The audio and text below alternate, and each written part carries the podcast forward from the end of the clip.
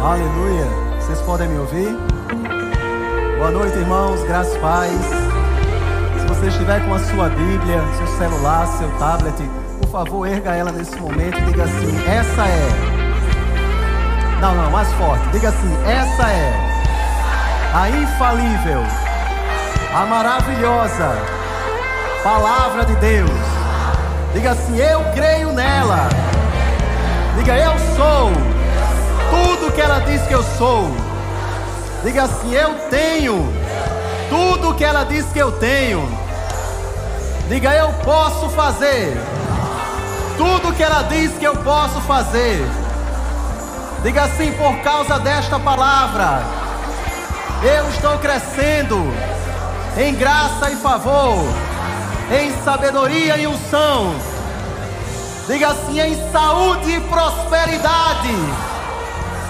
Diga para a glória de Deus. Amém. Faça alguém do seu lado se sentir bem, dê as boas-vindas a Ele, a paz do Senhor. Seja muito bem-vindo, meu irmão. Essa é a casa de Deus. Louvor, muito obrigado. Vocês são uma benção, viu? Deus abençoe. Aleluia. Glória a Deus. Negócio desse, o diabo fica nervoso, viu, irmãos?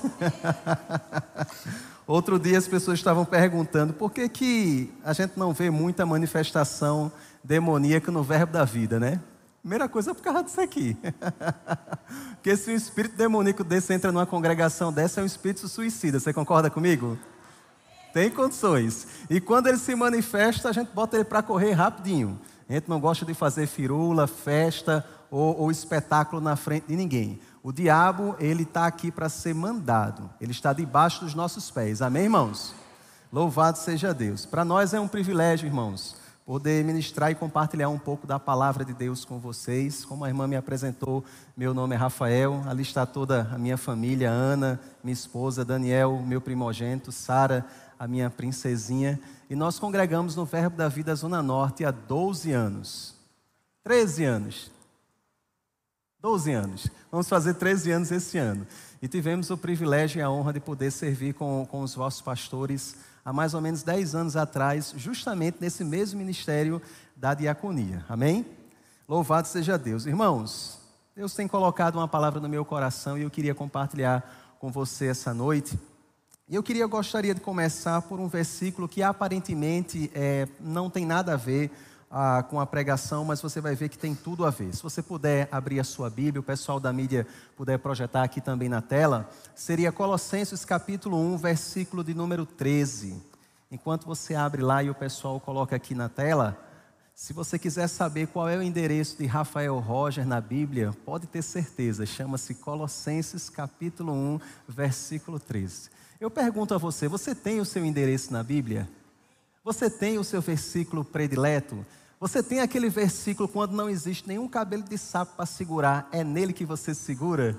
Pronto, o meu é Colossenses capítulo 1, versículo 13. Amém, irmãos? Glória a Deus. Diz assim: Ele nos libertou do império das trevas e nos transportou para o reino do Filho do seu amor. Amém? Se a Bíblia começa dizendo que ele nos libertou, é porque antes nós estávamos o quê? Presos. Nós estávamos o quê? Escravos de quem? Do pecado e de Satanás. Amém?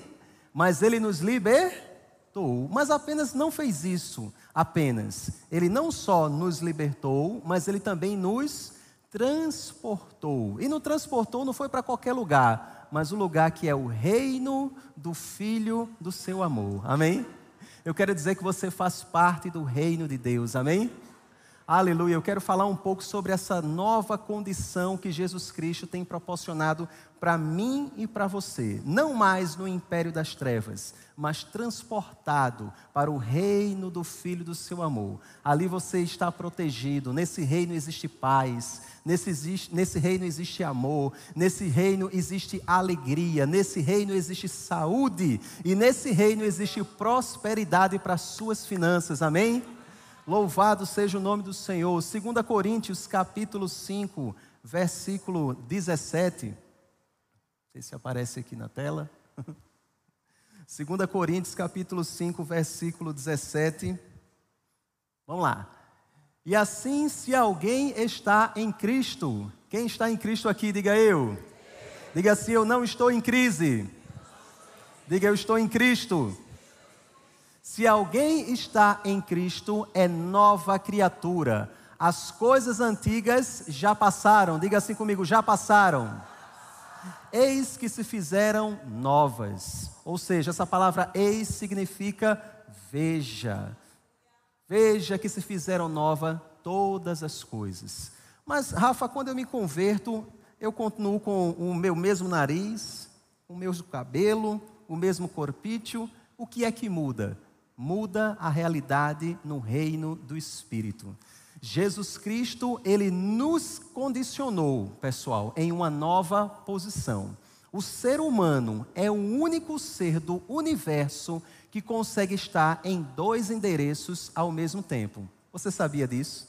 Eu sei que fisicamente nós ocupamos o endereço. O nosso corpo está aqui exatamente no momento aonde? Na igreja do Ibura, em Recife. Amém? Mas sabia que além do endereço do corpo físico, você também tem um endereço no espírito? E que endereço é esse, Rafa? Diga assim comigo: em Cristo. Diga reino do Filho do seu amor. Diga assim: reino de Deus. Diga em saúde. Diga em alegria. Em justiça. Em paz. Em prosperidade financeira. Aleluia, irmãos. Glória a Deus. Ele proporcionou essa libertação para as nossas vidas. 2 Coríntios, capítulo de número 8, o versículo é o de número 9. 2 Coríntios, capítulo 8, versículo 9 diz assim: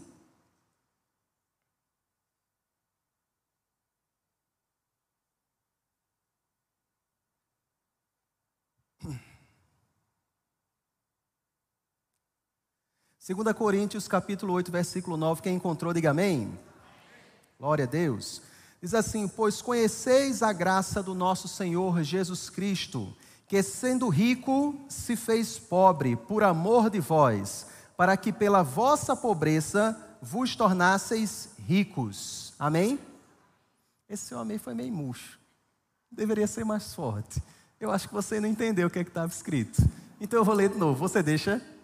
Diz assim: Pois conheceis a graça do nosso Senhor Jesus Cristo, que sendo rico se fez. Diga assim: ele era rico, mas ele se fez pobre. Ele se fez pobre. Diga assim: ele se fez pobre, para que eu que era pobre me tornasse rico. Que é isso, Rafa? Substituição, irmãos.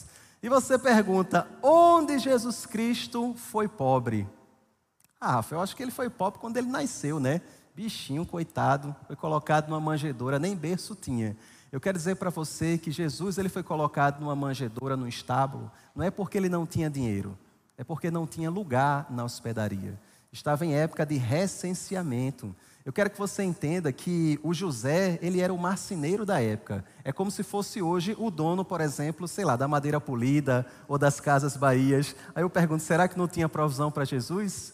Mas mesmo em meio a uma manjedoura, irmãos, os magos que quando foram visitar trouxeram três presentes. Quem lembra? Ouro, hã? incenso e o quê?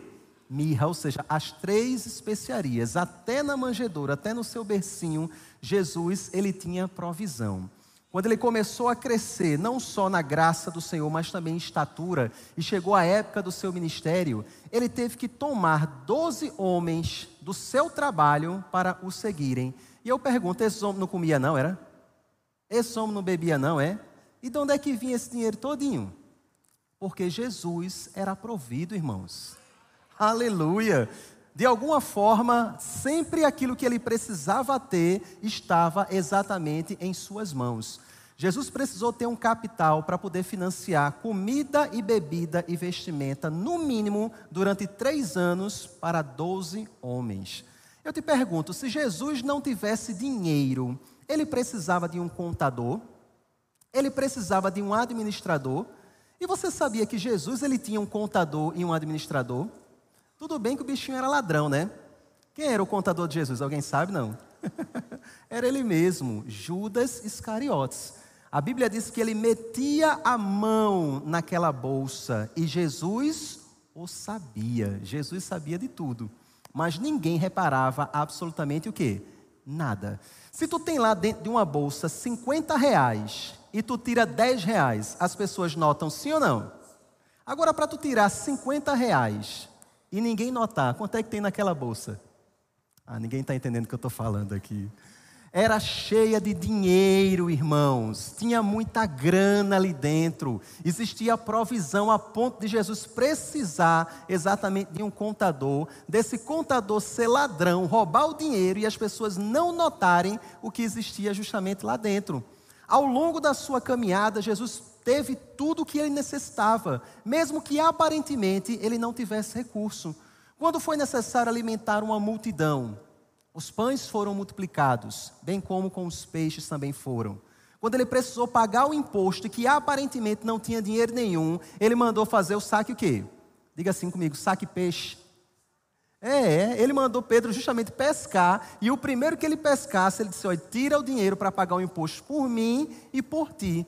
E eu quero dizer para você também que ao longo da sua jornada, a Bíblia diz que aquelas mulheres que eram tementes ao Senhor, e que admiravam Jesus, elas depositavam grandes quantias aos seus pés. Diga assim comigo: Jesus era próspero. Perdão, irmãos. E aí eu te pergunto: onde é que ele se fez pobre, se durante todo o ministério mostrava que Jesus era rico, que Jesus era provido? Muito fácil, irmão. No mesmo lugar onde ele se fez doença no mesmo lugar onde ele se fez pecado. Sabe onde? Na cruz do Calvário.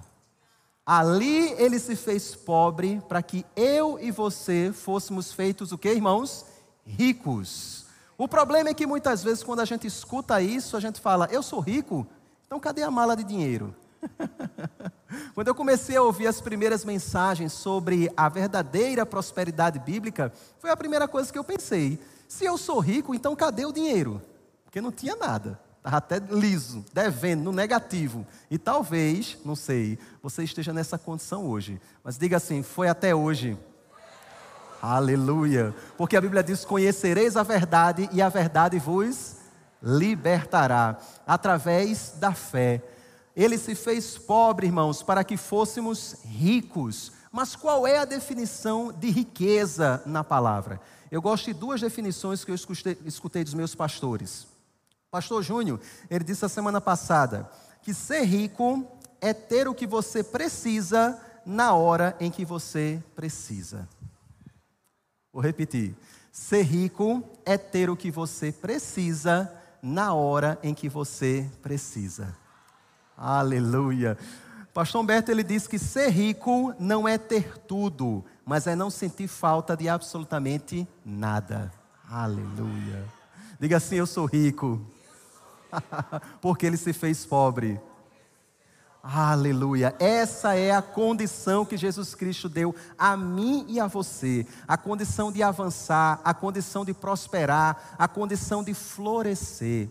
Nunca mais na sua vida diga que você não tem condição. Hoje eu trabalho com vendas e até escuto muito essa frase. E eu entendo dentro do contexto que o meu cliente fala que naquele momento não tem condições o quê? Financeiras. Mas às vezes a gente acaba utilizando essa situação de condição para tentar trazer uma completude de vida. Ah, eu não tenho condições de fazer isso. Ah, eu não tenho condições de fazer aquilo. Sim, você tem condições porque Jesus já te deu a condição. Aleluia. Na cruz do Calvário, Ele te deu a condição. Você agora foi transportado do reino do império das trevas. E hoje você está no reino do Filho do seu amor. Entretanto, irmãos, o fato de dar a condição para você não significa dizer que Jesus vai descer do céu com uma mala de dinheiro. pastor Humberto pregava sobre isso e eu ficava feito um pato, né? Quen, quen, Muitas vezes eu não entendia. Eu disse, mas rapaz, se eu sou próspero, eu acho que era para Jesus entregar nas minhas mãos uma mala de dinheiro. Eu não sou próspero, eu não sou rico, cadê o dinheiro? Só que a proposta do Senhor, da riqueza, está dentro de você. Você sabia que sabedoria é melhor do que dinheiro? Porque sabedoria, ela produz a riqueza, ela produz o dinheiro, mas a recíproca não é verdadeira. O que Jesus veio te dar foi a condição para você avançar, para a condição de você enriquecer, a condição de você prosperar. Amém, irmãos? Até o limite que você deseje. Aquele que não quer crescer demais, também não critique quem queira crescer. É verdade, irmãos? Cada um vá segundo a vossa fé. Se prosperidade para você é ter as suas contas pagas e você já se sente feliz e satisfeito com isso, tá tudo certo, não tem nada de errado. Mas se você crê para contas pagas e dinheiro sobrando, aleluia, também não existe nada errado com isso, amém? Aleluia, até para que você possa abençoar outras pessoas, já que o propósito da prosperidade é para toda generosidade. Diga assim comigo, para toda generosidade. Aleluia. Louvado seja o nome do Senhor. Por isso que hoje nós vamos tratar com vocês aqui a respeito de algumas chaves para a prosperidade bíblica. Se você quisesse colocar um tema para essa ministração de hoje, seria exatamente essa. Eu não vou te dizer a quantidade de chaves, porque da última vez que eu disse, eu não consegui chegar nem na metade, tá certo? Então você não vai saber quantas chaves tem, e a gente vai avançando aqui até onde o Senhor nos guiar. A primeira chave, irmãos, para que possamos entrar nesse caminho da prosperidade bíblica, chama-se renovação da mente. Diga assim: renovação da mente. Olha só, segunda, uh, Romanos capítulo 12, versículo 2, eles nos mostra que para que a gente possa experimentar da boa, perfeita e agradável vontade de Deus, é necessário, em primeiro lugar, que a gente não se conforme ou seja, não entre na forma do mundo, do sistema desse mundo, mas transforme a nossa mente através de quê? Da palavra de Deus, para que a gente possa justamente desfrutar qual seja a boa, agradável e perfeita vontade de Deus. Há uma necessidade de renovação da mente. Jesus disse que não é possível colocar vinho novo em odres o quê? velhos. A mente precisa ser renovada para que você possa compreender, tomar posse e exercer daquilo que Jesus já fez na sua vida. Amém? Por favor, abra sua Bíblia em Deuteronômio, capítulo 8, versículo 17. Deuteronômio, capítulo 8, versículo 17.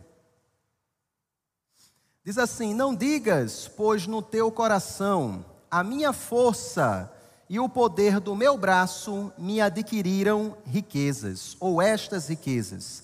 Versículo 18: Antes te lembrarás do Senhor teu Deus, porque é Ele que te dá força para adquirires riquezas. Amém? Diga assim: é Deus que é a minha fonte. Diga assim: Deus é toda a minha fonte. Diga, é Ele que me dá forças para adquirir riqueza. É dele que vem a sabedoria para eu adquirir riquezas. Você crê nisso? Diga um glória a Deus. É dessa forma, irmãos. Deus não vai descer do céu com peixe, Ele não entrega um peixe, Ele entrega a vara.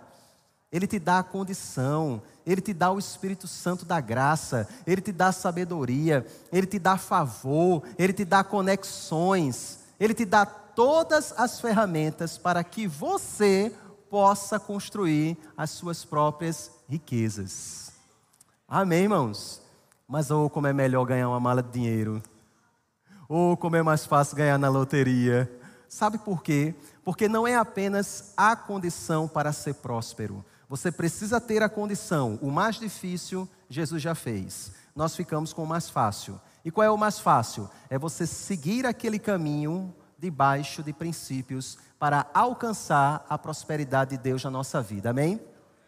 E esse caminho ele possui algumas chaves. O primeiro deles é a renovação da mente. Tudo está associado com a mente, irmãos. Se você se escandaliza quando a gente fala que Deus não é pobre, que Deus é rico, mas que Jesus se fez pobre para que nós nos tornássemos ricos, se você ainda se escandaliza com esse tipo de coisa, a sua mente ainda não conseguiu ser renovada. Porque às vezes a gente pensa, mas rapaz, Jesus, ele veio para me dar vida, e eu já estou muito bem dessa forma, maravilha, aleluia, glória a Deus. Se ele viesse do céu apenas para que a gente fosse livre do pecado e fosse morar no céu, a gente já estaria no lucro, sim ou não? Só que ele fez mais do que isso. Ele quis proporcionar que você nessa terra pudesse reinar em vida, para que você pudesse glorificar o nome de Jesus aqui também nas suas finanças. Aleluia! Ele fez isso, irmãos mas a gente só vai conseguir absorver isso através de uma mente renovada. Essa consciência de que você é rico, essa consciência de que você é próspero, essa consciência de que tudo aquilo que você colocar as mãos vai dar certo, faz toda a diferença nas nossas vidas. Conta-se uma, uma história que um, um grande pregador americano, ele chegou para um judeu e fez uma pergunta para ele. Ele disse: Rapaz, eu posso lhe fazer uma pergunta. Quantos sabem aqui, irmãos, que normalmente todo judeu que você conhece, ele é próspero? Você conhece algum judeu pobre? Não. Eu não conheço nenhum. Todos aqueles que eu conheço são montados na grana. O povo fala que judeu tem, tem fama de ser pirangueiro, na verdade, de ser amarrado. Mas antes dele ser amarrado, ele é próspero, viu? Ele é abençoado e ele tem consciência disso. E esse pregador americano chegou para um judeu e perguntou para ele: meu amigo, como, como é que você faz para ser próspero? O judeu olhou para a cara dele assim e disse: Eu não estou entendendo sua pergunta. Ele disse: Não. Como é que você faz para ser próspero? O judeu olhou para a cara dele assim: Como assim? Eu ainda não estou entendendo a sua pergunta. Ele disse: Meu amigo, como é que você faz para ser próspero? O judeu respirou fundo, olhou nos olhos dele e disse: Eu sou judeu. e ele estava numa aliança inferior. Imagine o povo de Deus que está numa aliança superior em superiores promessas. Aleluia. Ele disse: Eu sou judeu. Da mesma forma, os cristãos que foram feitos ricos, porque ele se fez pobre naquela cruz. Tenha a consciência de que você é rico. Tenha consciência de que você é próspero. Tenha consciência de que você é suprido. Tenha consciência de que tudo que você colocar às suas mãos vai ser bem sucedido. Agora, isso não tem nada a ver com você, mas tem a ver com Ele. Você entende? A presença do Espírito Santo dentro de mim, dentro de você, é a garantia do nosso sucesso. É isso que faz toda a diferença. Antes de sermos salvos, tudo que a gente tentava fazer dava errado. Era murro em ponta de faca, nada funcionava. E talvez hoje você, depois de convertido, ainda não funcione. Sabe o que é está faltando? Apenas uma chave virar na sua cabeça. Quando você entender que você é próspero, quando você entender que você é rico, quando você receber, introspectar, internalizar e começar, começar a vivenciar isso todos os dias da sua vida, você vai ver favor de Deus operando na tua vida todos os dias. E as coisas acontecendo, as conexões vindo da parte do Senhor da sua vida, para que você cresça, para que você avance, para que você prospere no nome de Jesus, amém? A chave de número dois, irmãos, significa trabalho. Às vezes as pessoas querem substituir algumas ferramentas bíblicas. As pessoas querem prosperar apenas orando. Irmãos, oração é uma bênção e oração tem o seu lugar. Mas a oração, ela não substitui o trabalho. A oração, ela te qualifica para o trabalho. Aleluia. Aleluia. Abra sua Bíblia em 2 Tessalonicenses, capítulo 3, versículo 10. Vai falar um pouco sobre essa questão do trabalho, irmãos.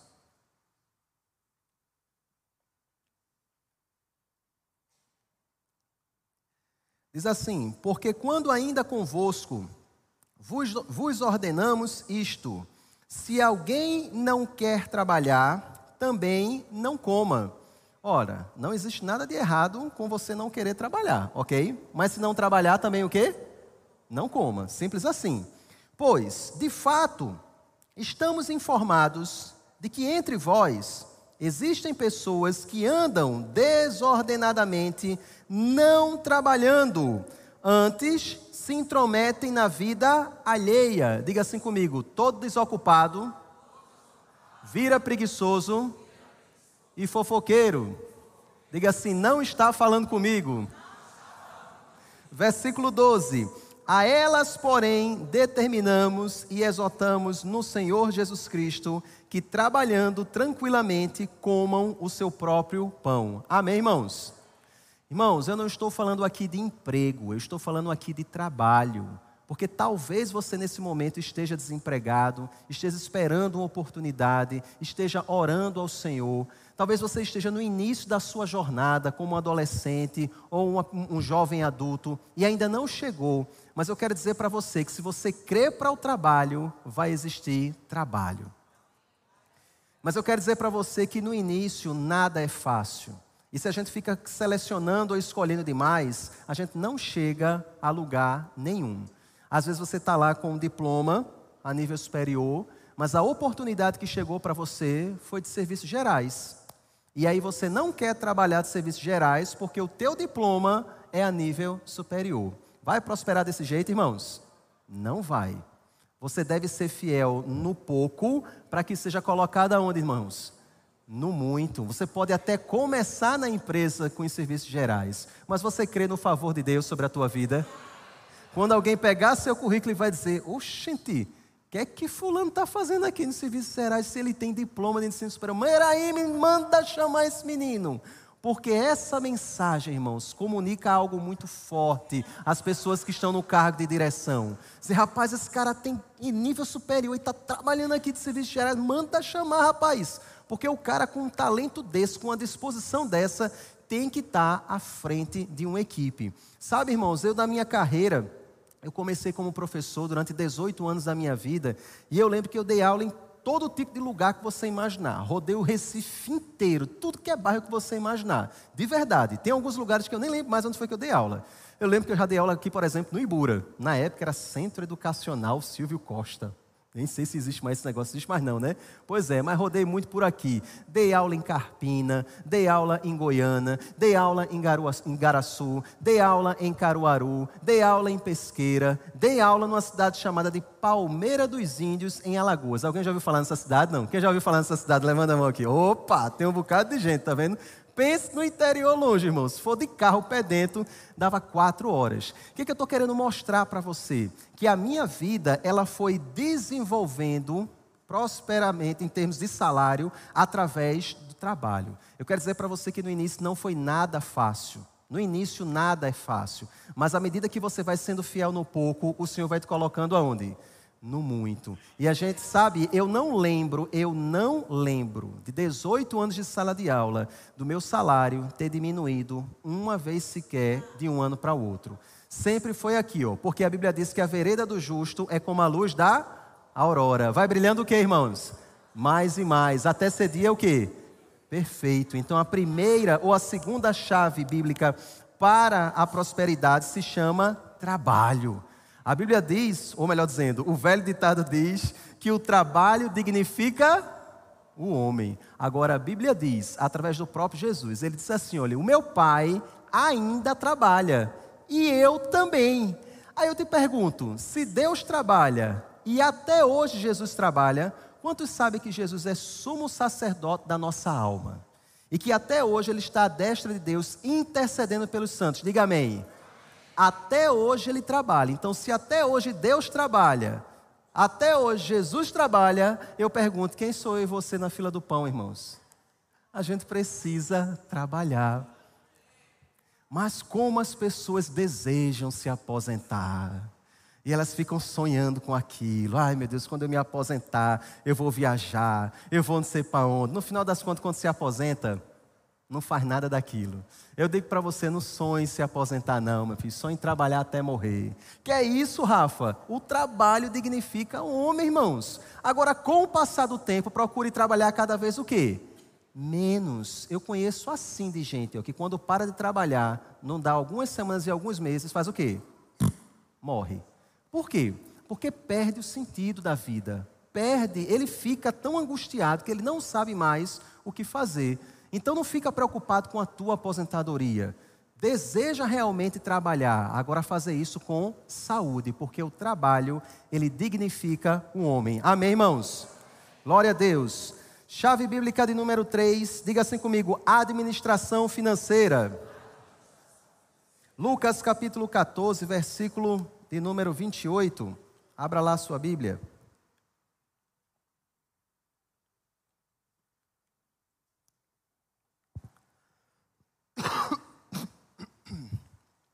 Perdão, irmãos. Lucas capítulo 14, versículo 28 diz: Pois qual de vós, pretendendo construir uma torre, não se assenta primeiro para calcular a despesa e verifica se tem os meios para concluir?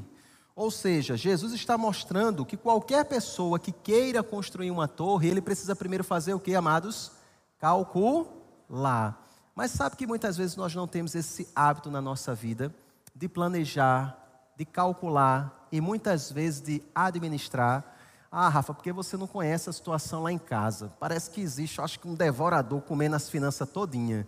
E às vezes o devorador é você mesmo. Por quê? Porque não sabe controlar cartão de crédito, não tem controle de entradas e saídas, gasta mais do que ganha. Não é verdade, irmãos? Alguém precisa dizer isso, né? Sobrou para mim nessa noite.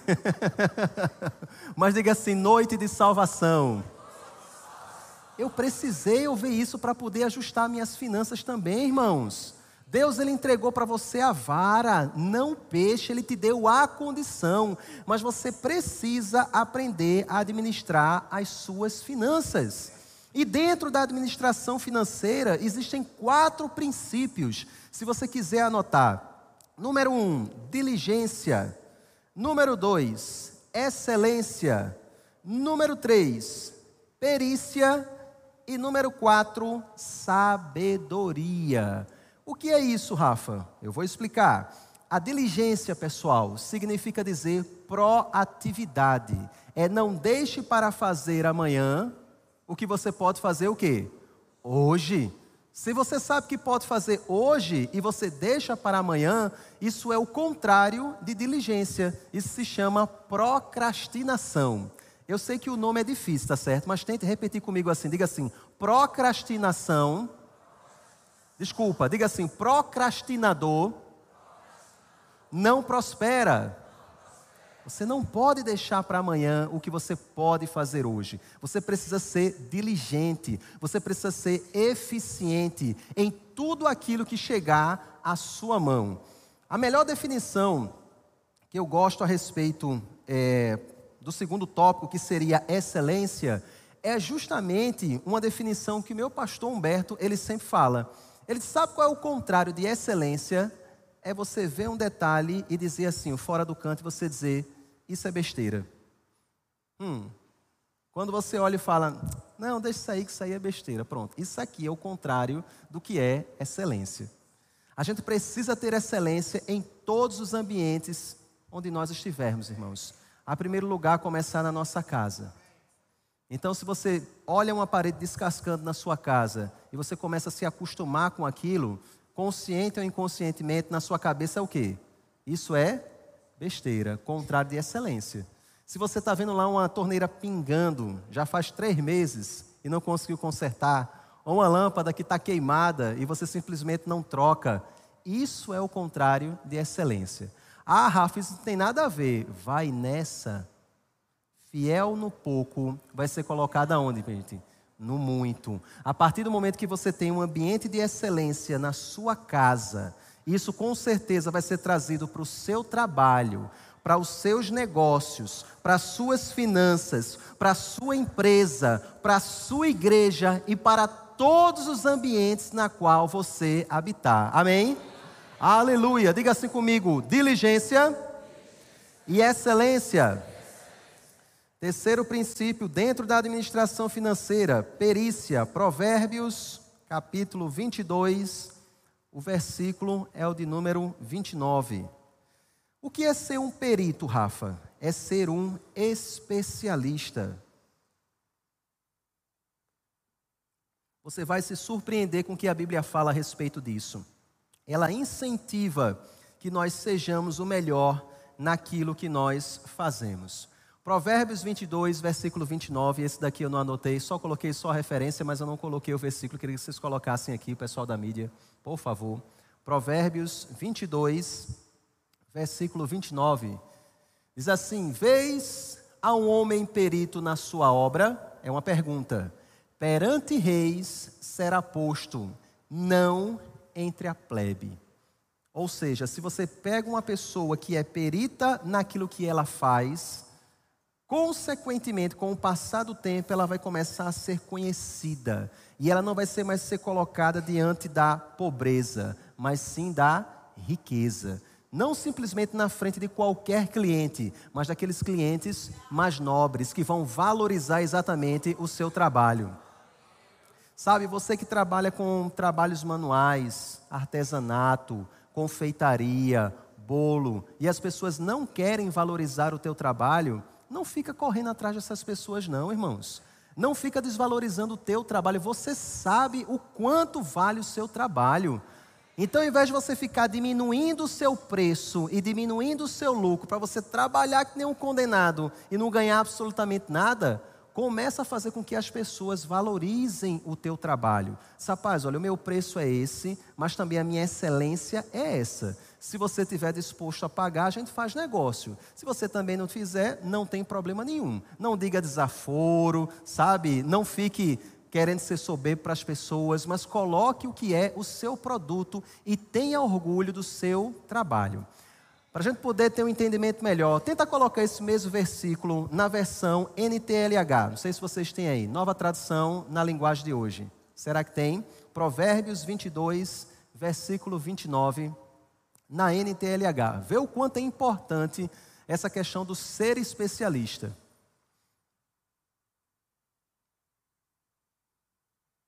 Essa daí está na área, viu? Pronto, chegou. Você conhece alguém que faz bem o seu trabalho? Saiba que ele é melhor do que a maioria e merece estar na companhia de reis. Amém? Prepara aí, por favor, esse mesmo versículo se vocês estiverem na versão a mensagem, mas segura aí, não coloca agora não, tá certo? O que é que esse texto aqui ele me mostra? Ele é melhor do que a maioria e merece estar na companhia de reis. Tem uma frase do Babcock que diz que nosso alvo na vida não deveria ser o de ultrapassar os outros, mas o de ultrapassar o que, pessoal? A nós mesmos todos os dias. Então, você ser perito é justamente você estudar, é você se especializar, é você não ter preguiça de fazer um curso, é você não ficar, como diria no bom nordestês, né, com pirangagem de ter que investir numa formação, porque isso vai tornar você hoje melhor do que ontem. E quanto mais você se especializar, quanto mais perito você se tornar, com certeza você vai ser buscado justamente pelas pessoas mais importantes. Conseguiu encontrar aí na versão a mensagem? Tem essa versão? Tem não. Tudo bem, sem problemas. Então a gente fica justamente com ela. E a última chave dentro da administração financeira é a sabedoria. Diga assim: sabedoria é melhor do que dinheiro. Irmão, se você precisa de sabedoria, peça. Tiago capítulo 1 diz que se você pede com fé, em nada duvidando, ele entrega a sabedoria para você generosamente. Ele vai derramar sobre você esta sabedoria. Sabe, o ramo que eu estou hoje é completamente diferente daquele que eu estudei a minha vida toda. Eu sou professor de física por formação, passei 18 anos em sala de aula e há quatro anos eu estou no mercado empreendedor, ou seja, eu sou um empresário que trabalho na parte de vendas. E penso num cara que nunca vendeu absolutamente nada na vida. Eu costumo brincar dizendo que eu nunca vendi um birilo. Você sabe o que é um birilo? Não. Aqueles grampos de cabelo, né? Um birilo eu nunca vendi.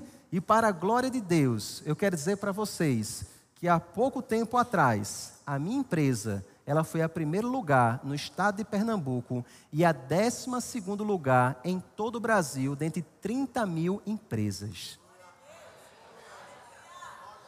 Só podia ter sido Deus. Mas sabe por que isso? sabedoria. Só que essa sabedoria não vem de mim, essa sabedoria vem de quem?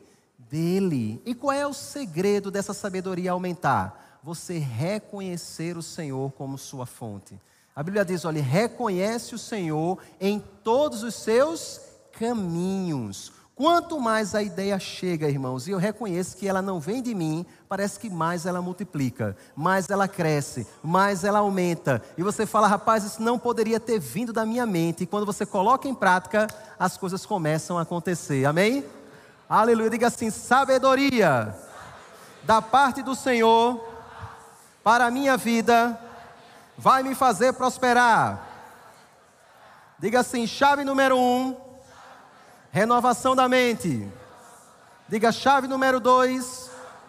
Trabalho. Diga chave número três. Administração financeira. Diga chave número quatro. Ações de graças. Aleluia. Não existe coisa melhor, irmãos. Os gratos, eles são mais felizes. Aleluia. Aleluia, aleluia. Filipenses capítulo 4, versículo 11. Diz o seguinte: Digo isto não por causa da pobreza, porque aprendi a viver contente em toda e qualquer situação. Versículo 12: Tanto sei estar humilhado, como também ser honrado. De tudo e em todas as circunstâncias, já tenho experiência, tanto de fartura como de fome, assim de abundância como de escassez. Versículo 13: diga assim: Tudo posso, naquele que me fortalece. A Bíblia está nos ensinando que nós devemos estar contente em todas as situações. Amém? Só que as pessoas confundem contentamento com conformação. Amém? Você deve estar contente, mas não o quê? Conformado. A Bíblia diz: E não vos conformeis com este século, mas transformáveis pela renovação do vosso entendimento, para que experimenteis qual seja a boa, perfeita e o que? Agradável vontade de Deus. Em todas as situações nós estaremos contentes, irmãos mas jamais estaremos conformados. Sabe por quê? Porque existe promessa que diz que a vereda do justo, o caminho do justo é como a luz da aurora. Vai brilhando o quê? Mais e mais, mais e mais, mais e mais, até ser dia perfeito. Há promessa na palavra do Senhor para você prosperar, irmãos. A Bíblia diz que Deus ele se alegra na prosperidade do seu servo. Imagina dos seus filhos, irmãos. Aleluia! Jesus, tudo que ele fez aqui na terra foi suprido em todas as suas necessidades. Aí talvez você diga para mim, ô oh, Rafa, mas Jesus era filho de Deus. E eu te pergunto, tu é o que? Sobrinho é? Filhos da mesma forma. A Bíblia diz em Apocalipse a igreja dos primogênitos. Como é que é isso? Sei não, irmão, vai perguntar a Jesus, mas é no plural. Primogênitos nós somos considerados primogênitos em Cristo Jesus, ou seja, para Deus, todos filhos primeiros, não existe segundo, todos os filhos são primeiros, amém?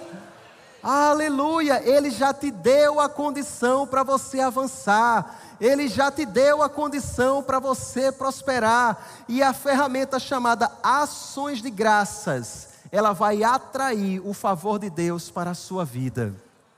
As ações de graças, elas vão te livrar da geleira espiritual, irmãos. Eu gosto quando meu pastor fala que se você é grato por aquilo que você tem, o que você deseja vai vir para as suas mãos. Amém? Aleluia. Ações de graças é uma ferramenta poderosa. Chave de número 5, diga assim: integridade. Em meio à prosperidade, irmãos, tem que existir integridade. Aleluia. Olha que eu trabalho com uma equipe grande de pessoas. E eu preciso treinar gente todos os dias. E você deve achar, caramba, todo mundo da equipe desse cara deve vir no nível de integridade de Torá. Hum, você é que pensa.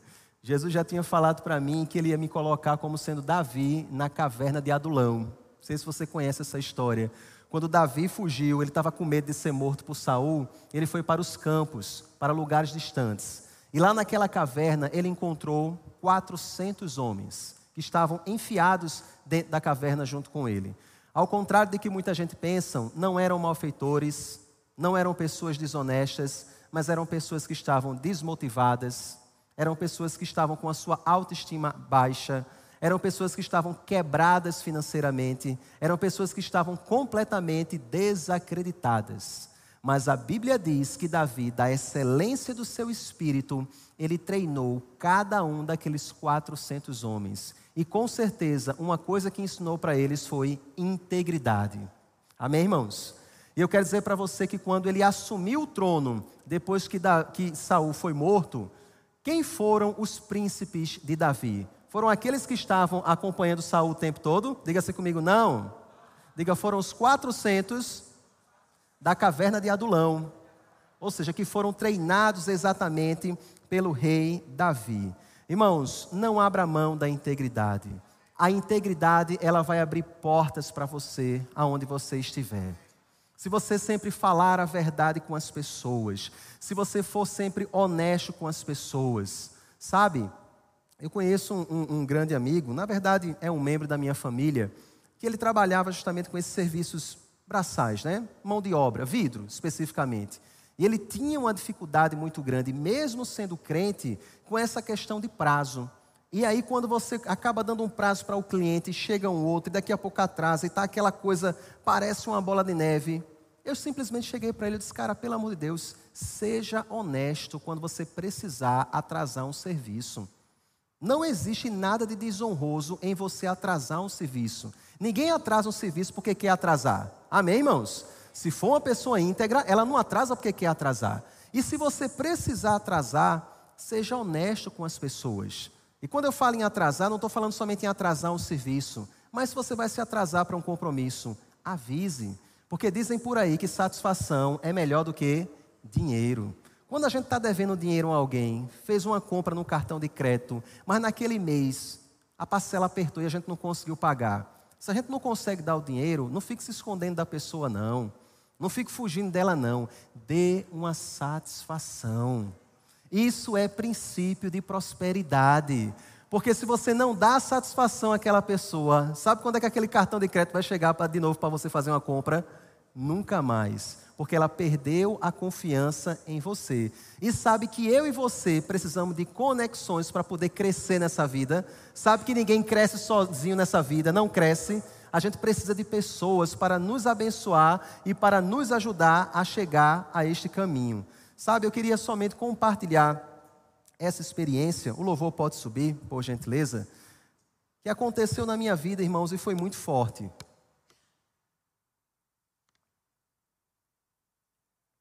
Na época eu era professor do Instituto Federal de Alagoas e eu tinha solicitado uma coisa que nós chamamos de dedicação exclusiva. Vou tentar explicar para você basicamente o que é isso.